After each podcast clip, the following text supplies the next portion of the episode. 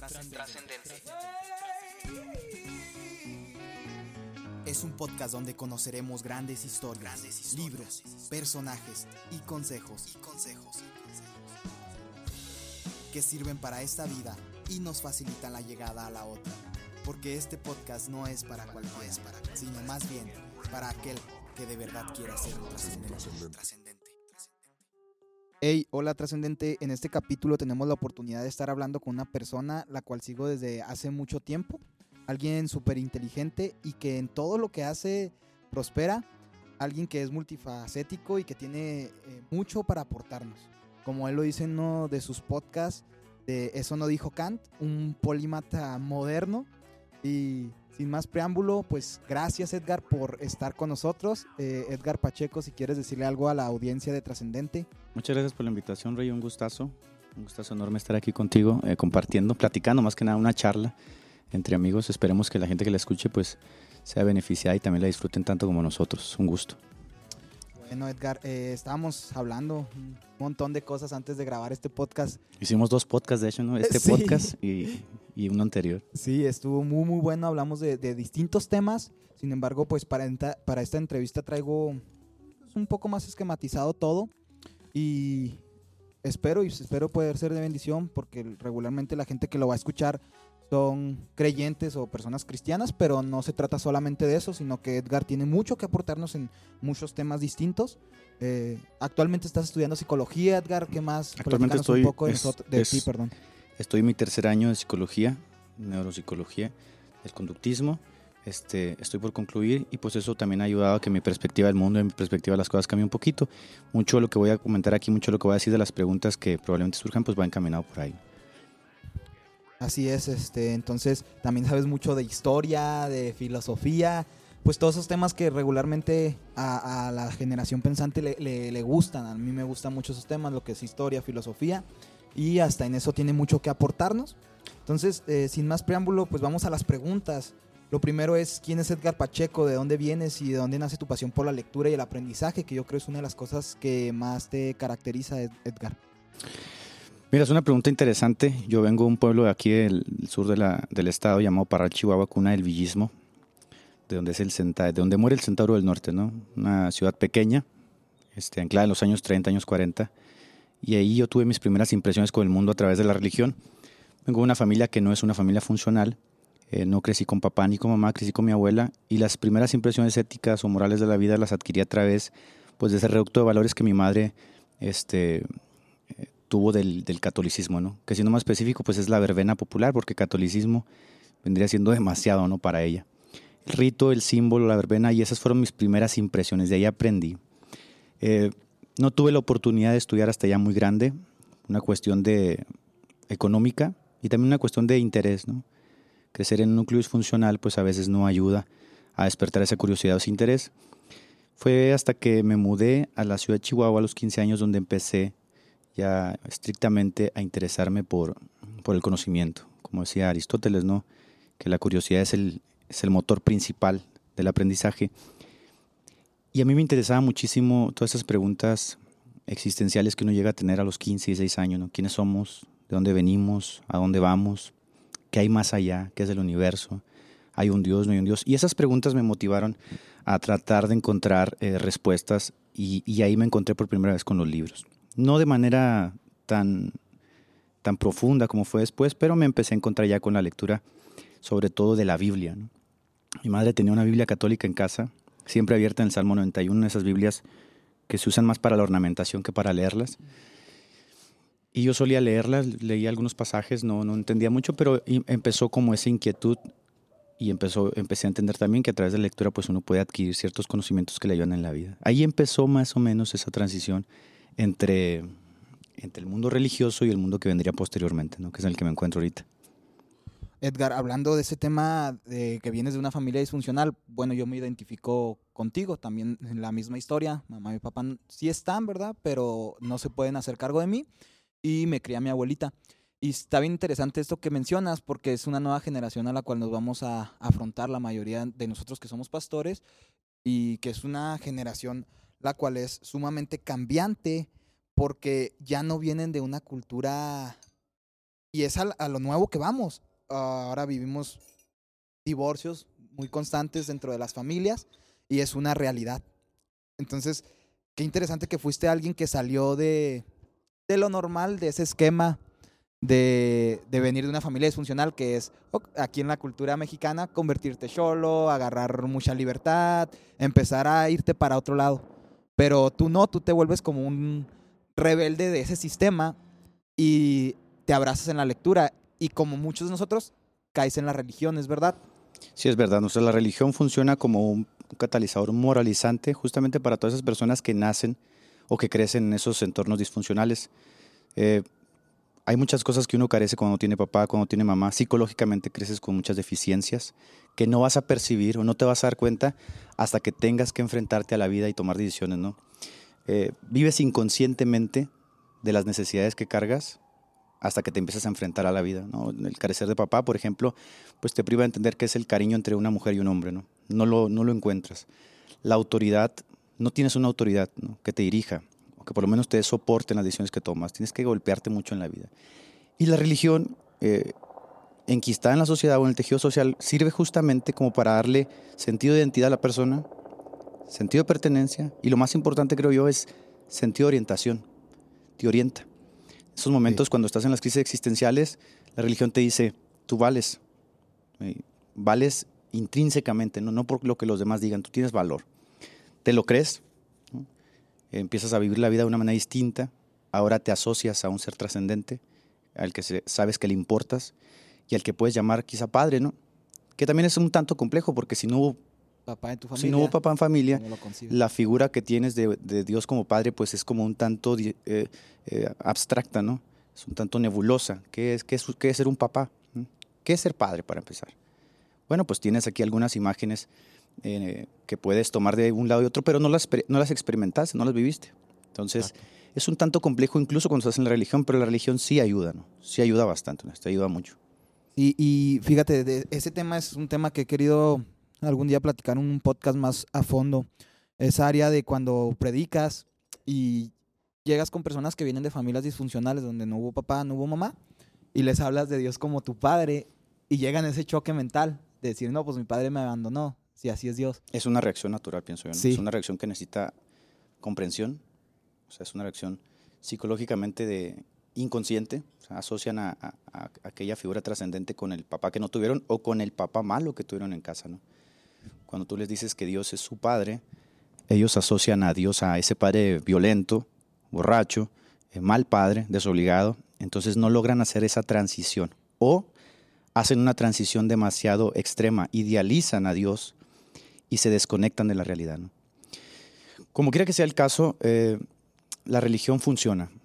En términos generales, no hablando del cristianismo necesariamente, las religiones funcionan, porque moralizan, tienen un poder moralizante y hechizante impresionante. Te hacen sentir que vales, y eso es muy importante. ¿no? psicológicamente es muy importante porque si vienes de un contexto de sufrimiento, de dolor, donde tus sinapsis o tus estructuras mentales siempre fueron dolorosas, que alguien venga y te tienda la mano, que alguien venga y te diga que vales, que alguien venga y que te diga que hay alguien allá arriba, que cuando mueras eh, te va a llamar o vas a ir con él, sí te, sí te otorga cierto valor, ¿no? te hace valer, te hace sentir bien. Por eso, por eso es que ese fenómeno de las, de las iglesias o de las denominaciones pentecostales, que no son muy complejas, sino que te, que te transmiten ese reducto de valores, cuando se enquistan en las periferias de la ciudad, ahí donde está el, el borracho, la prostituta, ahí donde está la persona olida, tiene muchísimo éxito, ¿no? porque encuentran justamente a través de esa catarsis espiritual, esa catarsis emocional, esa liberación que tanto necesitan. O sea, vienen cargando rencores, odios, vienen necesitados y a través justamente de esa catarsis, de un momento de fusión en la alabanza, de un momento de exacerbación emocional, se liberan y sienten que tienen una nueva motivación para vivir. Siento que Dios me perdonó. Entonces creo que puedo empezar de nuevo. Oh, hombre, eso, eso es excelente porque ninguna institución en el mundo lo logra más que la religión. Nadie más, ni Alcohólicos Anónimos, ninguna institución lo logra. Eso es muy interesante, que ahí la religión ha cometido otro error, eh, que es enfocarnos simplemente en la clase media baja o en la clase baja y pues no ir a tocar esos esquemas de la sociedad de gente adinerada, porque ya es un choque. Estados Unidos desde el inicio de su cristianismo lo logró. Y por eso es que todas las instituciones misioneras nacen ahí, o las más famosas. Pero el cristianismo, al menos en México, en Latinoamérica, ah, se ha enfrascado en abrazar los estatus sociales bajos y hemos dejado de lado los estatus sociales altos, que son los que económicamente nos darían mucha influencia y que nos permitirían lograr mucho. Edgar, hemos, eh, este, hasta este punto hemos escuchado ya un poco de tu vida, de cómo abrazaste la religión, eh, hasta donde sabemos, eh, ahora está, la has abandonado. No sé, ¿verdad? Que, que, cómo te consideres, pero esta es la segunda pregunta. ¿Cuál es tu cosmovisión de la vida, eh, del mundo? ¿Qué es en lo que crees? Vivimos en una cultura en Occidente que se puede decir que tiene un reducto de valores cristianos. Es decir, aunque yo fuese ateo o me declarase como tal, aún así vivo bajo un paradigma que es netamente cristiano por la manera en que interpreto la vida, al individuo, las cosas, el mundo que me rodea. En ese sentido, eh, creo que culturalmente sigo siendo cristiano. ¿no? puedo emanciparme de eso sin perder. Esa es la, esa es la famosa, el famoso aforismo de Nietzsche, ¿no? De Dios ha muerto. O sea, el saberte o el emanciparte de la religión al grado de no necesitarla o prescindir de ella es golpear el puente sobre el que caminas. Por eso Nietzsche propone pues, la idea del superhombre, ¿no? forjado un superhombre, que no se logra, no se puede. Creo que sí, culturalmente sí sigo siendo cristiano. Filosóficamente no creo en el Dios del cristianismo. Es decir, para mí esa idea es una concepción errada, un tanto limitada, burda, y por qué no decirlo, que se tiene que superar. Soy teísta en el sentido filosófico porque creo que epistemológicamente no se puede concluir otra cosa. ¿no? Es necesario concluir en la idea de un Dios, de un absoluto. Y como creo en ese Dios, creo que mucho de lo que pienso en la vida dimana de esa idea, ¿no? Cómo consigo al individuo, cómo consigo la vida en sí misma, qué valor le otorgo a, la familia. Entonces, si, puedes darte cuenta, aun cuando no estoy ya adscrito a alguna religión, sigo manteniendo ese reducto de valores que proceden de ¿no? O que la religión establece a través del dogma, del rito, del símbolo. Los mantengo sin estar dentro de ella. Ahora los veo con respeto. ¿no?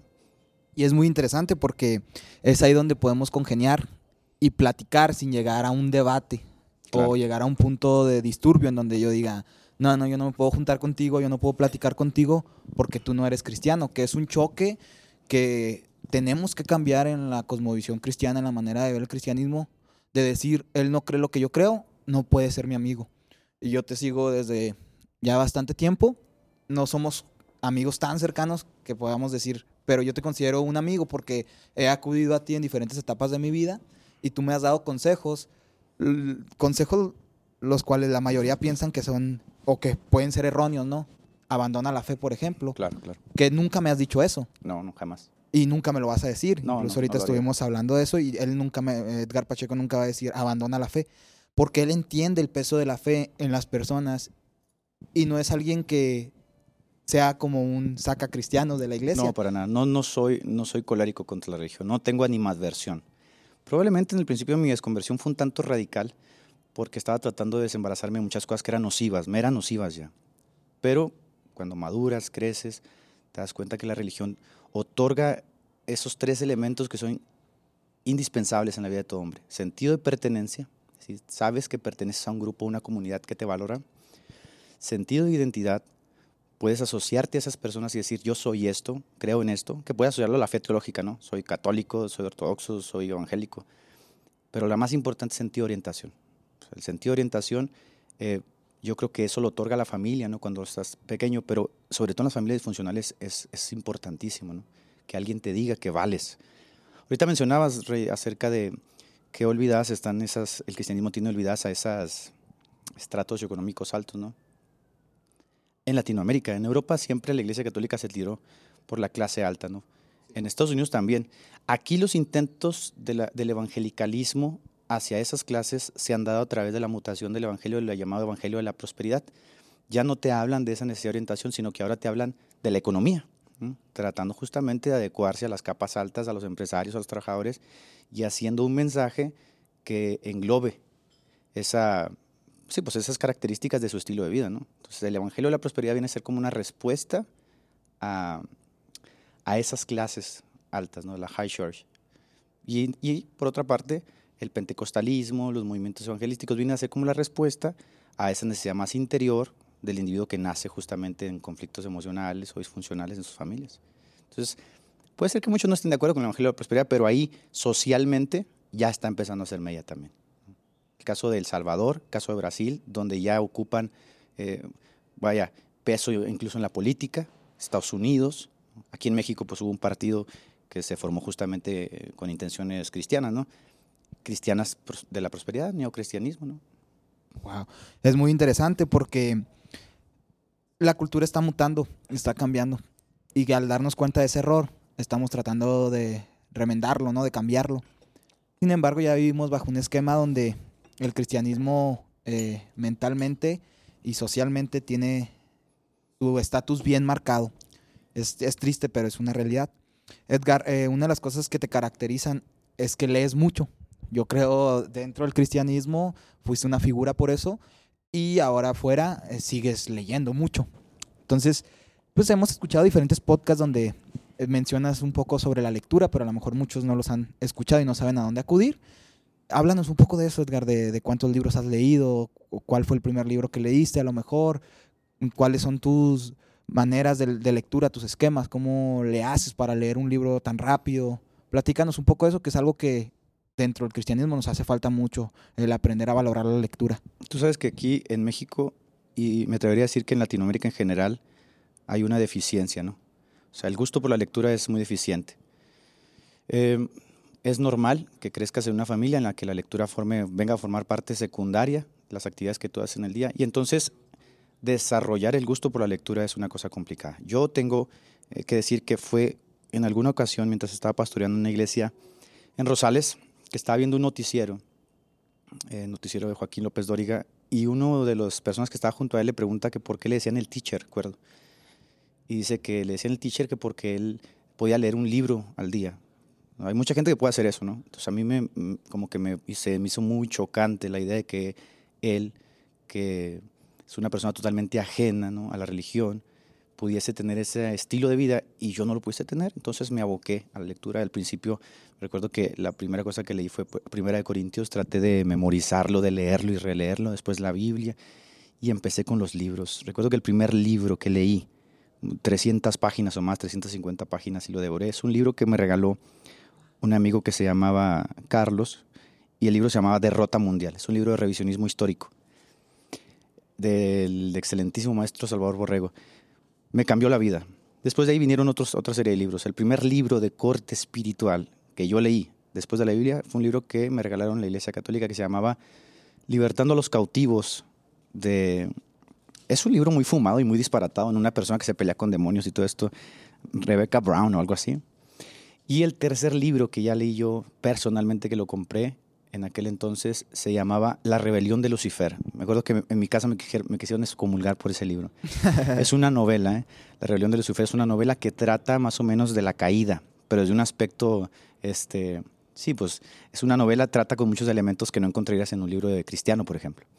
Esos fueron los tres primeros libros y de ahí en adelante ya era un, se me hizo un hábito, un hábito impresionante, un hambre impresionante, porque empecé a adquirir conocimiento. Cuando tú amas el conocimiento, lo buscas, ¿no? Buscas la verdad hasta donde, hasta donde esta esté. Y se desarrolló, se desarrolló el hábito y hasta la fecha lo mantengo, mantengo ese hábito, ¿no? trato de leer por lo menos un libro a la semana, un libro cada 15 días para no perder el hábito y, este, y eso enriqueció mucho mi vida. Me ha abierto muchas puertas, esa es la realidad, muchas puertas este, y sobre todo me ha ampliado la manera en que, en que vislumbro el mundo. Claro, y te han abierto muchas puertas y te han cerrado muchas, ¿no? De ahí mismo de... Sí, también, totalmente. Sí. porque vivimos en un mundo que ya está muy esquematizado y que alguien piense diferente es alguien que sale de los paradigmas y que alguien salga de los paradigmas es alguien que choca con la sociedad en la cual ya llevamos un status quo y una línea básica que tenemos que seguir, queramos o no. Entonces, tú, eh, alguien que lee rompe esos esquemas. A ninguna persona le gusta estar con dos ideas en tensión, ¿no? Es lo que se conoce como disonancia cognitiva. O sea, constantemente estamos tratando inconscientemente de defender las ideas que nos dan identidad. Yo me acuerdo, ¿no? ahorita que mencionas eso, que cuando recién llegué al evangelicalismo, específicamente las asambleas de Dios, no tenía nociones ningunas de la teología, ¿eh? ni de la doctrina, ni de los dogmas, ni de la disciplina, nada. Simplemente llegué a la iglesia con la idea de descubrir esa faceta espiritual mística, ¿no? luminosa. Pero tenía por ahí un amigo que también se había convertido, se había hecho bautista, y recuerdo que me regaló un libro, que fue el libro de El comentario de los romanos de Juan Calvino. Un libro bastante técnico y complejo, y me acuerdo que pues me lo devoré. Y la primera noción que surge de eso no es, o sea, ¿qué caramba se está pasando aquí, no? Voy con mi pastor y le pregunto, pastor, ¿nosotros somos calvinistas o somos arminianos? y eso lo estoy viviendo yo al principio de mi conversión al evangelicalismo. Yo creo que él no estaba acostumbrado a este tipo de preguntas, ¿no? No estaba acostumbrado porque las vio como con recelo y me dijo, nosotros somos pentecostales. Sí, pero ¿qué creemos de la predestinación? ¿Qué creemos de la salvación? No, no, esos son temas que no hay que, no, es necesario tocar, dijo. No, no te aboques a eso. Pero ya me había leído un libro de 250 páginas acerca del comentario de los romanos que trata todos esos términos. Obviamente ya había ideas en tensión. Entonces ahí empieza lo que yo denomino el viaje de fe, ¿no? que todos tenemos, sea en la política, en la filosofía, en la religión, en todas las áreas de la vida y el pensamiento, todos lo vivimos. Sin quererlo y sin buscarlo, ya no era pentecostal, estando en una iglesia pentecostal, justamente por eso que tú mencionas, ¿no? Porque empezaron ideas en tensión que las personas no estaban capacitadas o no querían responder porque las veían con recelo, con miedo, ¿no? Como algo peligroso. Y ahora vivimos un cambio generacional muy fuerte en todos los nuevos pastores, que yo soy uno de ellos, que choca con los pastores eh, que respetamos y admiramos mucho por lo que han logrado. No es que los odiemos o que estemos en contra de su manera de ver el mundo, sino que esa manera ya no funciona porque tú, yo como líder de jóvenes, hablas con los jóvenes y te das cuenta que los jóvenes tienen múltiples ideas y vienen con preguntas como la tuya, que está bien intencionada, no es que tú quisieras revelarte, no es que tú quisieras formar otro grupo, no. Simplemente leíste un libro que ahora hay miles en el internet y lo puedes descargar en unos minutos y eso hace que vengan dudas a tu vida, a tu persona y chocan con lo, que la fe cree. Por ejemplo, ahora, ¿no? Que vivimos de alguna manera en un nuevo mundo en el cual el, la ideología de género, el feminismo y muchas otras cosas más llegan y chocan y están entre nuestros pasillos ya en las iglesias. Claro, claro. Y vemos como muchos pastores aún pelean la idea de tatuarte del diablo, de no te perfores, de música mundana, no te pongas este estilo de ropa. Pero ya esas ideas ya no son debate. Hoy en día ya los jóvenes ya tomaron su forma de concebir esas ideas, ya no son debate para muchos jóvenes. Ahora el debate para los jóvenes es, que tengo dudas existenciales, tengo dudas eh, con mi persona. Y ¿cómo le respondemos a esos jóvenes? Aquí es donde los pastores, los líderes, tenemos que empezar a ver cómo les damos una respuesta y no permitimos que simplemente por no responderles salgan de nuestras iglesias y es algo que nos faltó y que de alguna manera no puedo decir que, eso fue lo que te hizo daño o que hizo fue, eso fue lo que te hizo que salieras de la religión, porque eso ya es muy personal tuyo. No pasa con cualquiera. Sin embargo, creo que de ahí se marcó un esquema distinto para tu forma de ver el cristianismo e incluso tu forma de abrazar algunas, algunas ideas. Se puede decir que el secularismo, por ejemplo, que vive Europa, que fue el término con el cristianismo. En, en, Europa la generación naciente, ¿no? en las ciudades, en los principales países, Alemania, Francia, Inglaterra, los jóvenes, de, o sea, los jóvenes de verdad están totalmente emancipados de la religión, hasta 60, 70% de los jóvenes. El secularismo nace como una reacción al totalitarismo en la iglesia medieval, ¿no? De querer abarcar tanto, o sea, de querer incluso decirte cómo debes tener sexo, cómo debes de pensar, cómo... Ese totalitarismo llegó a un punto de inflexión.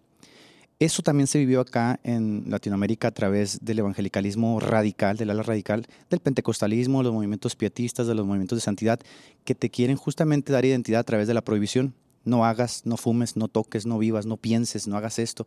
Abarcan tanto que empujan inconscientemente a los jóvenes, sobre todo, a un punto de inflexión. No, por ejemplo, en Estados Unidos, escuchar a los Beatles era algo radical, ¿no? Hubo, quema de discos de los Beatles. ¿Cómo se llega a ese punto? Justamente por ese totalitarismo.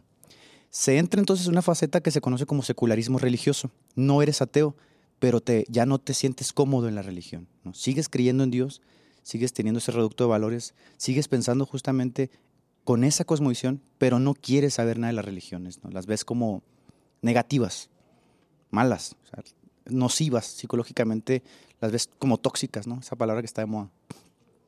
Y creo que todos llegamos a ese punto. En, bueno, todos los que empiezan a abrazar la lectura tanto secular como espiritual, llegamos a ese punto de inflexión, donde sabemos hacia dónde acudir, porque nuestras dudas pues, son fundadas en base a eso, en base a las dudas existenciales, que aunque la iglesia no las respondió, conforme a nuestro viaje de fe o nuestra espiritualidad, sigues teniendo más dudas, que son dudas que, viendo la historia, le han pasado a muchos más.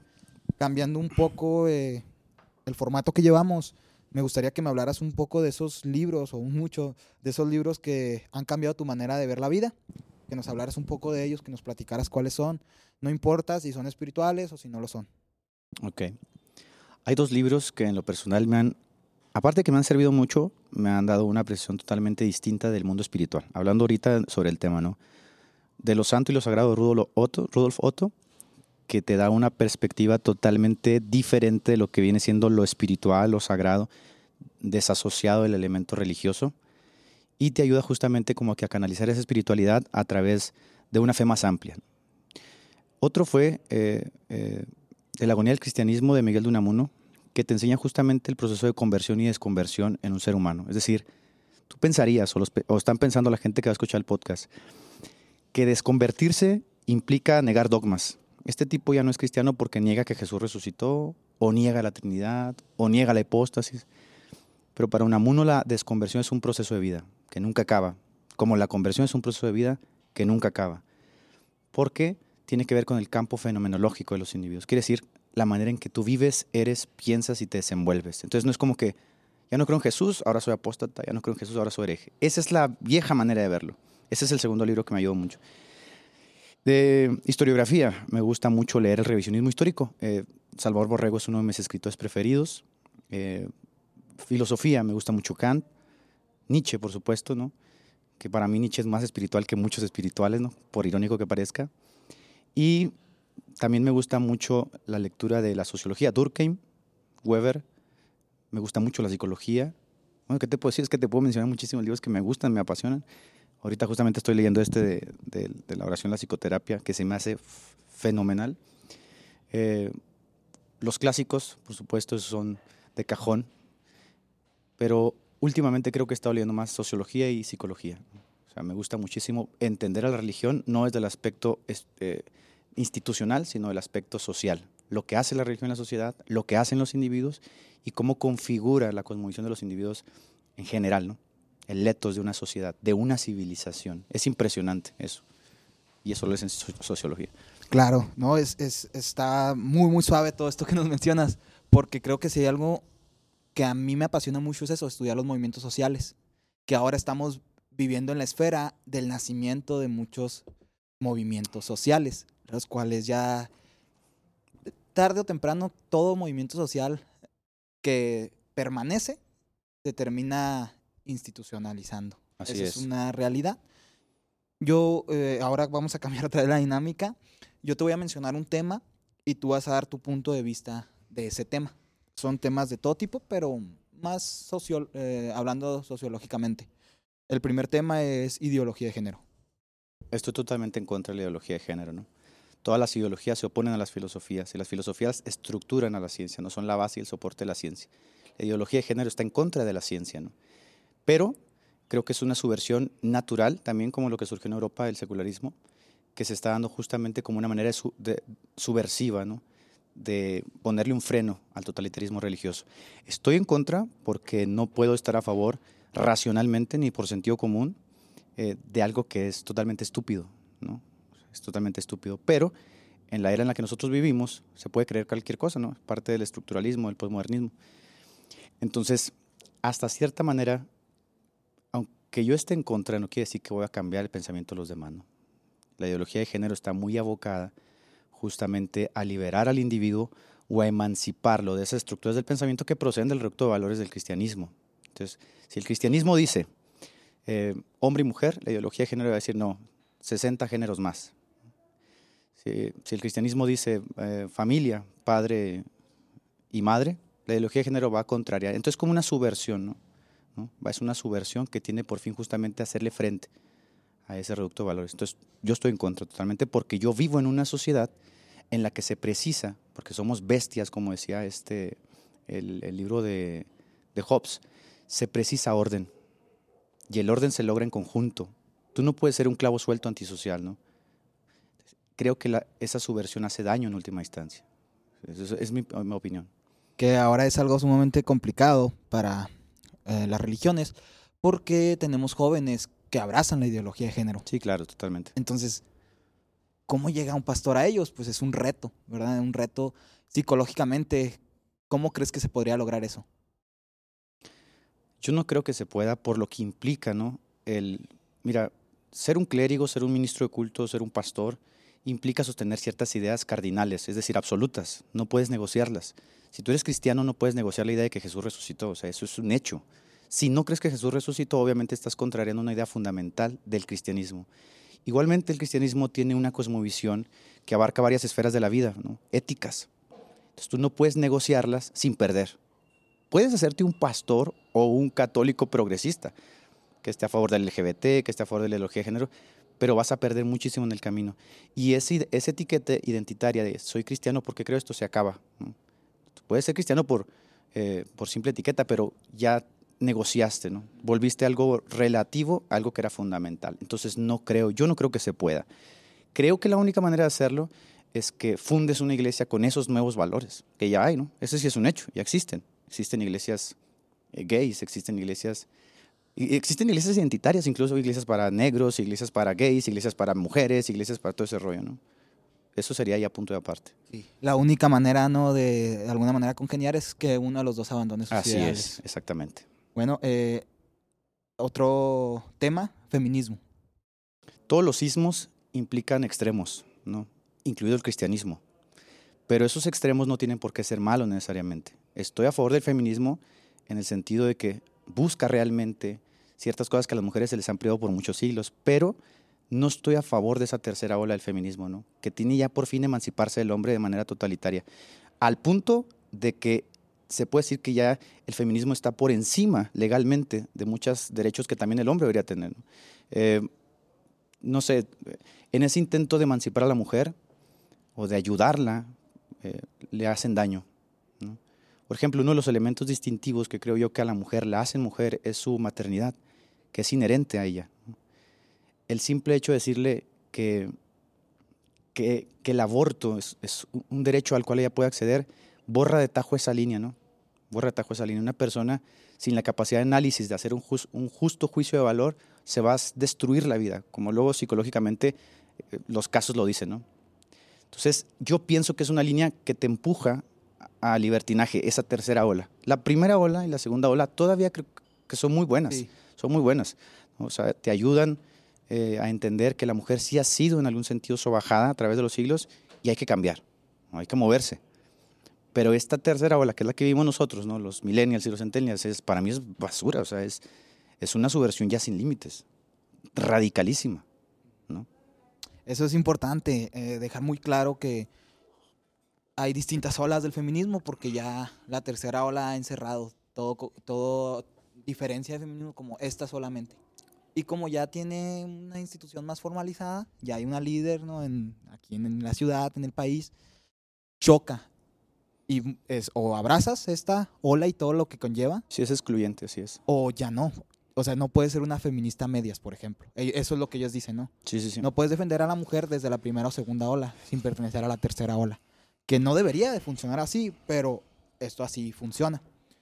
Siguiendo, corrección del lenguaje, que es algo muy usual y que ahora estamos viviendo, ¿no? El todos o todas, el cambiar letras, ¿no? Para de alguna manera. Eso, eso, es, eso es totalmente terrorismo intelectual, ¿no? El lenguaje no se cambia forzándolo. O sea, el lenguaje se estructura en la sociedad. Las palabras, los modismos, los, los cálculos lingüísticos, todo lo que nosotros hablamos se va estructurando con el tiempo y se va abrazando en conjunto. Tú no puedes forzar a que las personas hablen de determinada, man de determinada manera porque el lenguaje forma parte activa de la manera en que vivimos. Entonces, tú no me puedes obligar a que ahora escriba todes, ¿no? Que aparte no es necesario porque el lenguaje está estructurado. El español es uno de los lenguajes más ricos que existen simplemente porque quieres que congeniemos con tu movimiento. A mí eso se me hace estúpido y son de las cosas que yo pienso que en vez de ayudar a su movimiento lo perjudican. Ahora, el lenguaje como tal también estructura el campo fenomenológico de los individuos, ¿no? o sea, les ayuda a estructurar su manera de pensar y de vivir. si yo no quiero congeniar con tu movimiento, ¿por qué tendría que hacerlo forzado? Ese es uno de los errores que cometió la religión a través de los siglos. Es decir, a través de los siglos la religión ha impuesto su, su reducto de valores a la gente y mucha gente no está de acuerdo. Una de las grandes ventajas de la secularización justamente fue el dividir y el que tú tengas la libertad de pensamiento y la libertad de culto. Pero acá estamos volviendo exactamente a lo mismo, ¿no? Si tú no escribes todes o no usas la X para dirigirte justamente a ese conglomerado, entonces eres un discriminador, un homofóbico. A mí se me hace que es una radicalización estúpida de verdad, o sea, muy, muy, muy torpe. Pero obviamente como todo ismo, tiene esas radicalizaciones, obviamente. Que en un video hace tiempo que subiste, no sé si eh, hablabas de cómo el confucianismo Confucio. Eh, Confucio hablaba de esa idea, ¿no? De cuando cambias. La, primera cosa para conquistar a una nación es, lo, también los romanos lo hacían, es borrar la memoria de sus líderes o de los líderes que fueron, eh, eh, sí, que marcaron un antes y un después, o borrar esa memoria. Que por ejemplo los judíos no utilizan el antes y después de Cristo, ¿no? sino antes y después de la era común, con la intención justamente de modificar la estructura de pensamiento de, de la sociedad. Si tú quieres cambiar una sociedad, cambias el lenguaje, y cambias el reducto de valores y mandas al olvido a, los personajes principales. Por ejemplo, de Egipto, tenemos un personaje que es clave en la estructura social de Egipto. Fue el primer monoteísta, Akenatón. Pero tú nunca vas a escuchar de Akenatón cuando estudies eh, historiografía de Egipto, o lo vas a ver muy superficialmente, porque desde, desde aproximadamente el 3000 antes de Cristo ya fue borrada su memoria, ¿no? Justamente porque se reveló a los dioses en Egipto esta estructura, esta reestructuración del lenguaje en nuestra sociedad está haciendo eso, ¿no? Está haciendo eso. No utilices la, palabra mamá, como lo quiere hacer Nancy Pelosi en Estados Unidos. No utilices la palabra papá. Eh, no utilices la palabra todos. O sea, es como un intento de cambiar. Es un intento de cambiar la manera en que conseguimos al mundo. Claro que ahí, cuando la cambian, ¿verdad? Logran su objetivo. Sí, sí porque se hace algo jurídico. Y como es jurídico, se hace ley. Y como es ley, se impone. Entonces, como cuando se impone, ya no puedes hacer nada. Posmodernismo, Edgar, háblanos de eso. El posmodernismo ha venido como una corriente, ah, no sé si toda se pueda, muchos filósofos dicen que no se puede hablar tal cual del posmodernismo, ¿no? No, sabemos en qué momento entró, no sabemos dónde se ubica, pero ya mucha gente lo utiliza como un término eh, de una corriente que se desencanta de la modernidad. La modernidad que tiene su estructura filosófica, científica, el posmodernismo se, se desencanta de ello. El posmodernismo no ataja las líneas clásicas del pensamiento moderno. Es decir, si tú dices que el arte es así, yo digo que no. Por ejemplo, el arte clásico se estructuraba bajo ciertas líneas de la belleza, de las matemáticas, y el posmodernismo vendría a decir, no, la belleza está en el ojo del espectador. Entonces el posmodernismo es subjetivismo total. Si para ti es bello, es bello. Si tú crees que es así, es así. Entonces es como que eh, es un egocentrismo sin límites que también nos va a dejar obviamente cosas buenas y cosas malas, ¿no? Pero yo creo que en este momento, si, hiciéramos un justo juicio de valor sobre las ideas del posmodernismo, moralmente, filosóficamente y socialmente, creo que son más las cosas negativas que las positivas. Claro, y es algo importante de notar que, queramos o no, nuestra era está pasando por ese momento sí, Claro. En ese momento histórico entran las iglesias, y es ahora los jóvenes a los que estamos llegando, jóvenes posmodernos, los cuales ya no consideran lo que se predica en el púlpito como la única verdad, sino que ellos salen y en sus casas a través del Internet buscan mil y una manera de defender o de debatir lo que el pastor o sacerdote predica domingo tras domingo. Pero es una realidad. Los jóvenes ya no se adaptan tan rápido al sistema que estamos viviendo y muchos de ellos no abrazan los ideales que defendemos como 100% correctas y son dudas muy genuinas que salen de su corazón, los cuales entran en sus universidades o en sus escuelas. Los la generación pasada no vivió eso, los baby boomers como bien llamados aceptaban como una realidad lo que sus padres les decían, pero ya no es así. Y esto es un choque generacional porque cuando un joven tiene dudas y dice no creo lo que tú me estás diciendo, los consideramos como rebeldes. Pero aquí es donde entra el reto para todos los nuevos pastores. sobre cómo logramos comunicar y relacionar de una manera correcta e incluso llevarlos al Evangelio para que conozcan al Señor. Pero quiero preguntarte, ¿tú crees que la sociedad vuelva a abrazar la religión como la puerta necesaria para entrar al cielo y llegar a ese estatus de paz y tranquilidad de los seres humanos en general? O sea, ¿crees que volteen a ver la religión como una puerta para encontrar la verdad? Ah, eso no va a pasar, ¿no? De hecho, se puede hablar que ya estamos en el post-cristianismo. Pero eso, eso tiene sus gérmenes justamente en el fin de la, de la Edad Media con Lutero. O sea, en el momento en que Lutero se emancipa de la religión, es que, estructuró Occidente, ¿no? que fue la religión católica, con el Papa a la cabeza, dándole sentido de cohesión a esa civilización, en ese momento nace un germen, el germen de rebelarse. Y ese germen obviamente se viene cargando y cargando y cargando hasta nuestros días en el que ya no te conformas con una sola línea de verdad. Entonces Nietzsche detectó, mucho, detectó muy bien esto al decir que Dios había muerto, ¿no? al emanciparte de la religión que te daba sentido orientación por buscar en la filosofía y en la ciencia, en la cosmología respuestas, matas a Dios. ¿Cuál Dios? Al Dios de esa religión, ¿no? Porque ya no lo necesitas. Es decir, ¿por qué habría de creer que esta es la única manera de ver el mundo si la filosofía me propone otro camino y la ciencia me propone otro camino. Hoy en Occidente el cientifismo está de moda, ¿eh? o sea, hemos llegado a creer que la ciencia puede responder todas las preguntas al ser humano. De hecho, de hecho, en este fenómeno de la pandemia, toda la gente está pendiente de la vacuna, ¿no? ¿Por qué? Porque está al pendiente de que la ciencia tiene todas las respuestas. Los jóvenes no son de hoy y de generaciones pasadas del siglo XIX, no son más que el resultado de esa rebelión. El hecho de cambiar de iglesia, el hecho de dejar la iglesia, el hecho de pensar diferente al pastor, es un, ya es un resultado de eso que inició con Lutero, ¿no? ¿Por qué te habría de creer a ti? Puedes tener o no razón, pero eso es independiente. Yo no creo que Lutero haya tenido razón, pero eso es independiente porque ya no es una lucha por la verdad, sino una lucha de poder. ¿no? Yo puedo. Y como yo puedo, yo lo hago. Entonces, Lutero rompe con la figura papal, ya no tenemos papa, pero ahora todos son mini papas. ¿no? Ahora todos tienen eh, una opinión que puede ser igual de valiosa que la de cualquiera. Y si no la acatas, tú te puedes ir. O te puedes quedar. O puede ser una división, que es otro fenómeno del protestantismo. ¿no? ¿Qué está pasando, por ejemplo, hoy en Europa? En Europa ya no existe el cristianismo, va al se puede decir que en 70 años ya no va a ser la religión este, preponderante. Cuando se hablaba antes de Europa, no podías desligarle al cristianismo. Europa y cristianismo estuvieron ligados por siglos. De hecho, la civilización occidental es cristiana. Hoy no. Aunque todavía hay una generación vieja en Europa a la cual Benedicto XVI trató de guiar, esa generación va de salida. Las nuevas generaciones, millennials y centennials, ya no se, son secularistas religiosos, ya no tienen esa atracción hacia la iglesia. Por eso la Iglesia Católica muy astutamente ha volteado a ver a su viejo rebaño, ¿no? donde están los tres núcleos más fuertes del cristianismo en el mundo, América Latina y Filipinas. Filipinas un tanto menos, pero aquí, en América Latina, está el núcleo del cristianismo. México, con más de 170 millones de fieles, Brasil, con más de 180 millones de fieles, y Estados Unidos, con más de 100 millones de fieles. Pero son tres catolicismos totalmente distintos.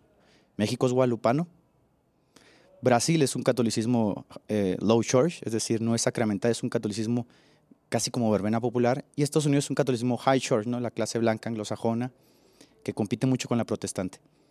¿Hacia dónde vamos? Dos cosas. La primera de ellas es que el cristianismo evangélico va a seguir creciendo porque es experiencial y el catolicismo va a empezar su declive en América también.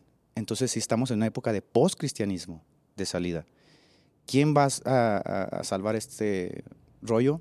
Nadie. O sea, estas cosas las trata Durkheim en su libro de las religiones como un proceso sin fin. A veces el cristiano se aboca a decir que Cristo va a regresar y que el cielo. Puede ser que sí. Yo no me voy a atrever a meterme en esos temas escatológicos ni dogmáticos, pero lo que sí veo es que socialmente las religiones tienen un principio y un fin. Y si el progresismo triunfa en Occidente, el cristianismo también va a llegar a un fin, como llegó la religión egipcia, como llegaron muchas religiones. ¿Seguirá existiendo la fe? Por supuesto. Y la espiritualidad también. Y los cristianos también, pero ya no institucionalmente. Cada vez tendrán menos, menos poder y menos control. Lamentablemente, ¿no? Van a ser unos cuantos rebeldes, ¿no? Que van en contra del sistema y que tienen que, de alguna manera, llevar su fe a escondidas. ya no va a ser un orgullo como fue por mucho tiempo. Como unos locos, ¿no? Como alguien que es un clavo suelto antisocial del sistema, ¿sí? alguien que, que no acata las leyes de la sociedad para ir. Hablando de, de ese tema del cristianismo, me gustaría que mencionaras algunos aspectos positivos de él y aspectos negativos que podamos mejorar. O al menos negativos que aunque no podamos mejorar, tú los consideras. Aspectos positivos, las religiones tienen muchos aspectos positivos, ¿no? Todas las religiones tienen un núcleo que tiene por fin la idealización del hombre, y eso es buenísimo, ¿no? Eh, el cristianismo vino justamente a levantar del polvo al hombre, a darle un lugar central en, el universo, a orientarlo eh, con relación a un Dios que le ama. Y esa es la parte más importante, el elemento personal. Muchas religiones tienen a sus dioses, ¿no? pero el cristianismo tiene a un Dios muy estilizado, Dios personal, un Dios que se involucra con sus individuos, que se involucra con la creación y que está atento, está atento justamente a la manera en que los individuos viven, se desenvuelven. Y eso creo que es una de las cosas más buenas. Otra de las cosas buenas que como mencioné ahorita es que el, cristianismo, como toda religión, eh, moraliza a la sociedad y te da sentido de orientación, pertenencia e identidad. Esas cosas obviamente siempre van a funcionar. Cuando las intentaron quitar con la ideología de Marx y Lenin en Rusia, vino un fracaso total, ¿no? porque la gente tiene ese sentido de trascendencia, es decir, llega un punto en la vida donde te surgen preguntas existenciales y no las puedes contestar con un manifiesto comunista, ni nacionalsocialista o con bagatelas de libertarianismo. Necesitas el elemento religioso místico. Eso es muy bueno. Negativo, que las religiones institucionalizadas, todas ellas son totalitarias. Siempre son totalitarias en escala mayor y en escala menor.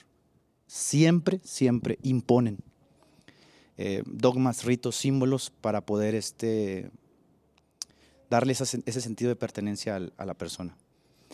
Sería muy bueno, aunque es imposible, que la religión se desembarazara de eso, ¿no? Pero no se puede, como te dije ahorita, no se puede, ¿no? no, no se puede negociar esas ideas. Entonces es, es algo con lo que cargan y que nunca va a acabar. Esos aspectos positivos pueden ir de cosas muy burdas como ponte un velo en la cabeza, ponte falda, a cosas muy complejas como si tú no crees en la hipóstasis o tú no crees en la Trinidad, eh, no eres cristiano. Una cosa puede ser muy compleja porque una viejecita no entendería esas cosas, ¿no? Pero son dogmas, son ideas que se tienen que creer.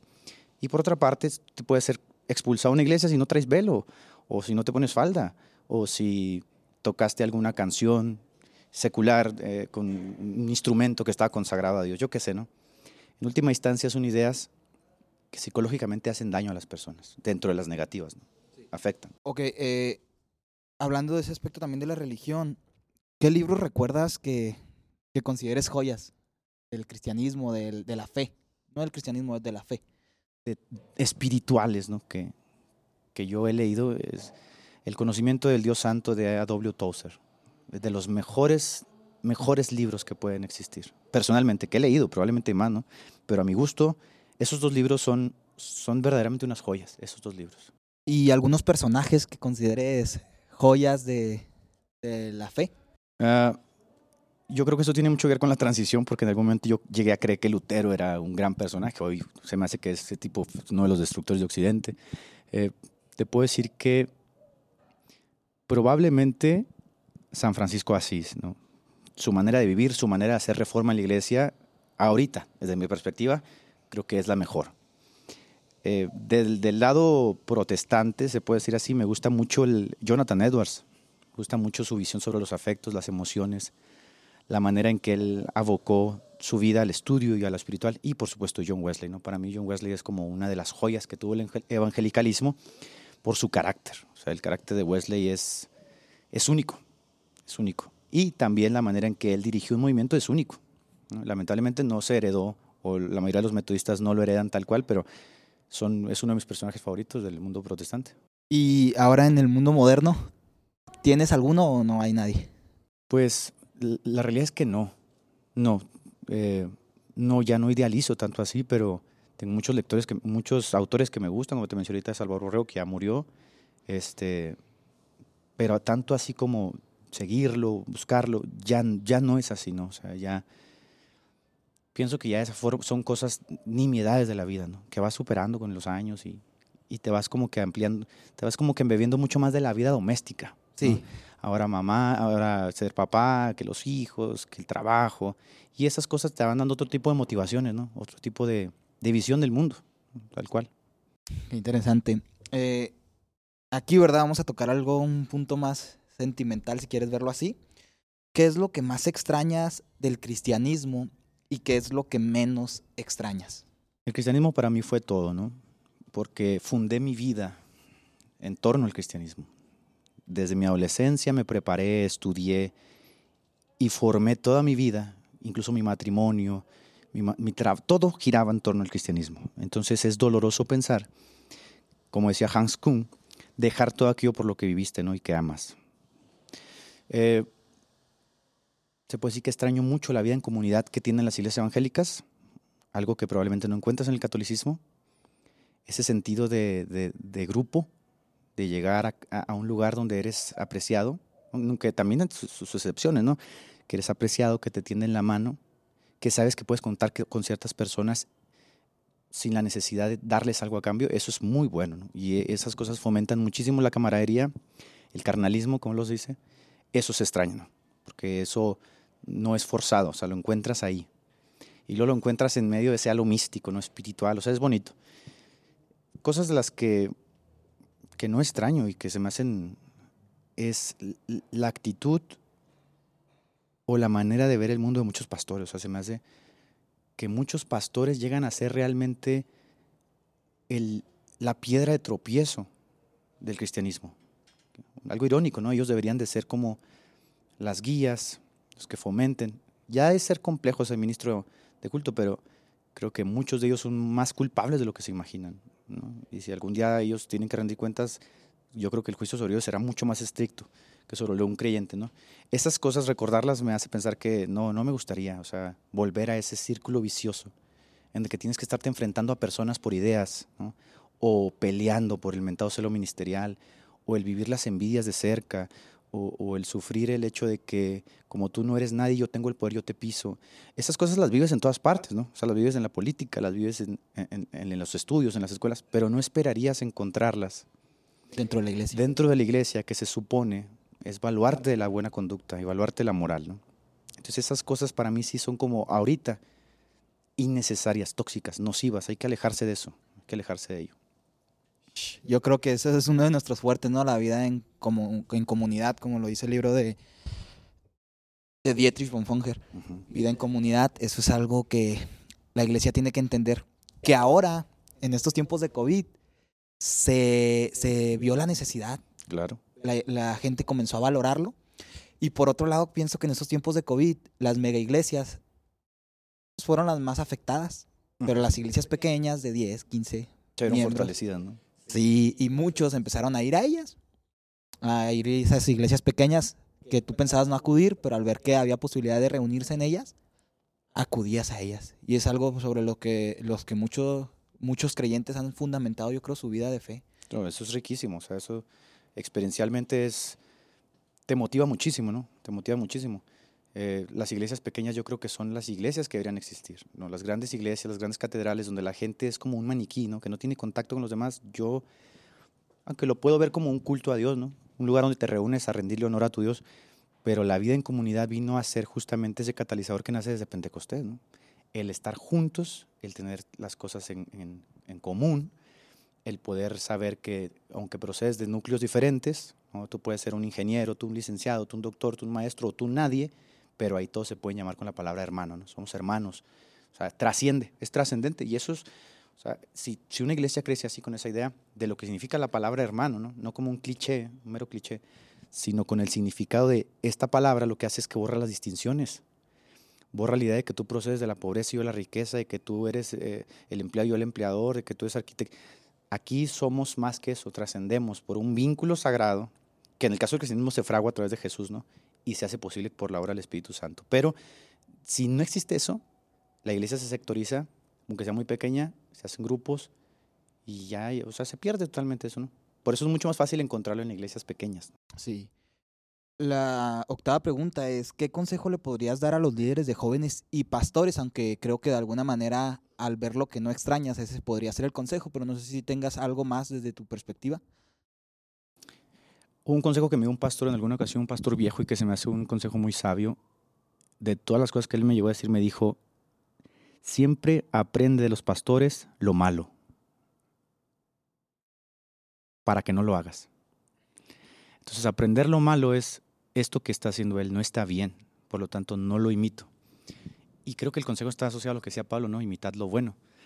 Uno tiende a idealizar al, al pastor. El pastor, pues, el pastor como el ministro de culto, como el sacerdote, como es una persona común y corriente como todas, que probablemente esté encima de la media justamente porque se ha abocado, ha abocado su vida a servir a los demás. Pero pensar que no comete errores o pensar que, que no hace cosas malas es idealizar de más. Entonces, sí hay que entender que hay cosas que también los pastores hacen que están mal. Y aprender de los viejos eso es muy bueno, ¿no? Es muy bueno. Entonces se puede, mi consejo sería es, hay muchos pastores viejos que son tosudos, necios, o sea, impertinentes y, pendencieros. Esas cosas no hay que aprenderlas, porque se transmite de generación en generación, es un círculo vicioso. Y aprender las cosas buenas. ¿Cuáles son? La fortaleza de la paciencia, como una virtud. La fortaleza del honor, lo que implica, por ejemplo, ser alguien. Eh, tu palabra vale. Esas cosas ya casi no se ven, ¿no? Que tu palabra de verdad tenga valor es una cosa impresionante, ¿no? Y que tú puedas confiar en alguien porque sabes que es un tipo honorable. Esas cosas las encuentras en la generación pasada, ¿no? Hoy es muy difícil. Entonces, todo ese reducto de valores que ellos tienen, la persistencia, que encuentras mucho en los pastores de antaño, de picar piedra, de luchar, luchar, luchar, luchar, es muy bueno. Hay que entender que no todo en la vida es éxito. A veces caes, a veces te derrotas, a veces estás derrotado, a veces estás agobiado, pero ellos seguían, ¿no? Y luchaban y luchaban y luchaban. Y yo pienso que mucho del éxito que ellos mismos se, se dicen tener proviene justamente de esa lucha, no ese orgullo de me costó mucho, luché mucho y por eso tengo lo que tengo. No, yo no creo que sea bueno imitar ese orgullo, sino la persistencia. La persistencia, la persistencia como que dice Billy Gates, ¿no? Que todo en la vida el 80% es la persistencia, en los negocios, en los estudios, persistencia. Persistes, persistes, persistes, persistes y un día te toca como decía el dicho romano, la suerte favorece a los osados. Entonces un día la diosa Fortuna te visita y pues es la única oportunidad en la vida. sí. Y ahí está. Qué buen consejo. Eh, eso es lo, a lo que quiero llegar, al punto donde no necesitamos pensar igual para obtener esos consejos que nos van a enriquecer y nos van a fortalecer.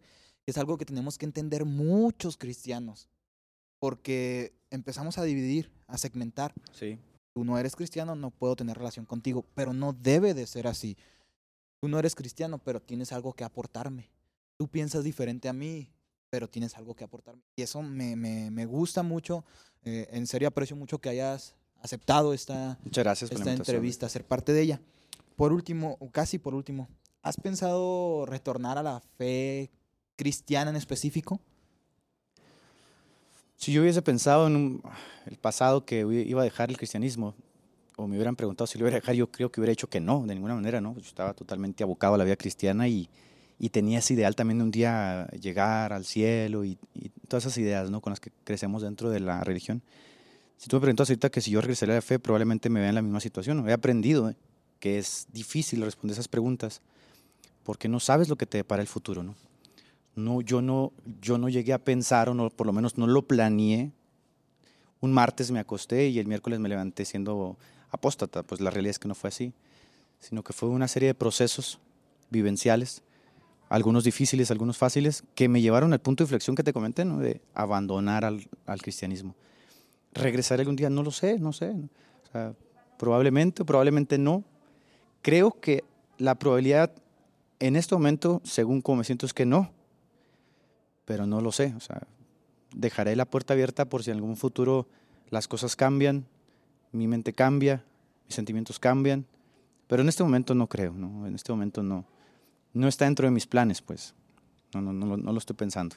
Edgar, me gustaría que dieras un consejo a todos aquellos que tienen dudas en las cuestiones de, es que si no voy por esta línea, me va a aborrecer mi familia. Si no voy por esta línea, voy a perder todo lo que he hecho. Pero me gusta que un día hablamos un poco de eso ahí por redes sociales y que me dijiste eh, que no te segmentes a lo que los demás quieren de ti. Sino, y eso me gusta un poco de, me gusta de lo como piensas, que tú no has sido una persona que sigue líneas.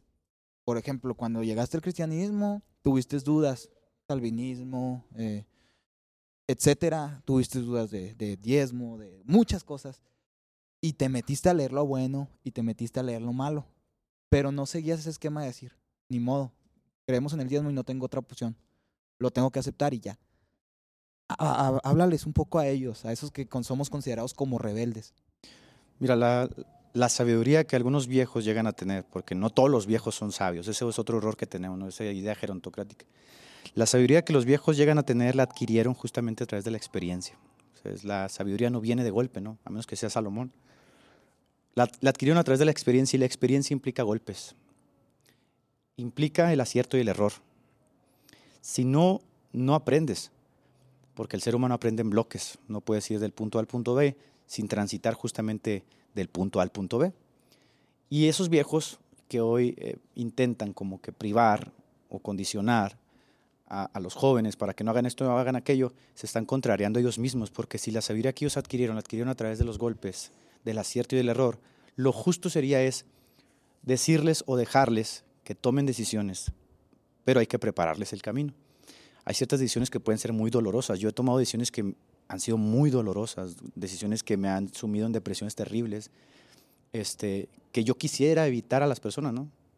Por ejemplo, a mí dejar el cristianismo me trajo mucho sufrimiento. Fue una transición de casi un año de mucho dolor, que si tú me dijeras, lo dejo, yo te diría, no lo dejes, ¿no? Porque es algo muy doloroso y no todos lo logran. Y puedes perder mucho en el camino. Bueno, yo perdí mucho. Pero no te podría decir tampoco que no lo dejes, ¿no? Porque al final de cuentas, eh, no soy dueño de la vida de nadie más. Tienes que aprender. Tienes que, ah, como luego dicen los, los viejos, no tienes que darte topes. Y muchas veces estos son necesarios, ¿no? Tienes que encontrar justamente a través de las experiencias de la vida la manera de interpretarla, de juzgarla y de vivirla. Por ejemplo, a nosotros los papás nadie nos enseña a ser papás, ¿no? Y entendemos entonces muchos de los consejos de nuestros padres que decían, cuando seas papá, vas a entender. Sí, es cierto, eso es cierto. Ahora que eres papá, entiendes. Es exactamente igual. No leas este libro, no hagas esto. Lo único que haces es que refuerzas la necesidad de hacerlo, ¿no? Sí. Pablo dice que yo no sabría qué es no codiciar si la ley no dijera no codiciarás. El simple hecho de tener un no, como que te impulsa ¿no? a hacerlo. Entonces, nunca la religión funciona desde la prohibición. La religión que, que se basa en las prohibiciones eh, es maligna. Mira, porque incluso puede ser, que esto lo aprendí yo eh, por la mala, ahora que, que he estado estudiando la psicología, puede ser que tus oraciones sean muy malas y sin querer te estén haciendo mucho daño. ¿Cómo puede ser posible eso si la oración es muy buena? Sí, la oración es buena, genéricamente, pero puede ser que a ti te esté haciendo mucho daño porque inicias la oración de una manera negativa, considerándote un gusano, considerándote una persona mala, eh, pecadora per se desde que inicias, luego tu oración sigue transitando de manera negativa, nunca realmente crees en el perdón de Dios, eh, solo refuerzas las cosas negativas, soy un gusano, soy lo peor, soy malo, perdóname, y entonces te levantas de ahí sin darte cuenta, tácitamente, con una serie de aspectos negativos que en tu mente se reforzaron y tú crees que se aliviaron. Entonces es muy importante lo que decía Jesús, ¿no? Cuando oréis al Padre, creed que lo que pides ya lo recibiste. O sea, hay un elemento positivo, ¿no? hay un elemento positivo, bueno, que, que lo tienes que aprender. Tienes que aprenderlo en el camino. Entonces, yo diría, en torno a, a, los jóvenes, sí, lean de todo. Involúcrense en el pensamiento de las demás personas, conózcanlas. Hay muchas cosas que les van a doler. Prueben. Porque la religión, dice Pablo, no consiste en no toques, no palpes, no gustes, ¿no? Esas son nimiedades. Esas cosas no cambian al ser humano.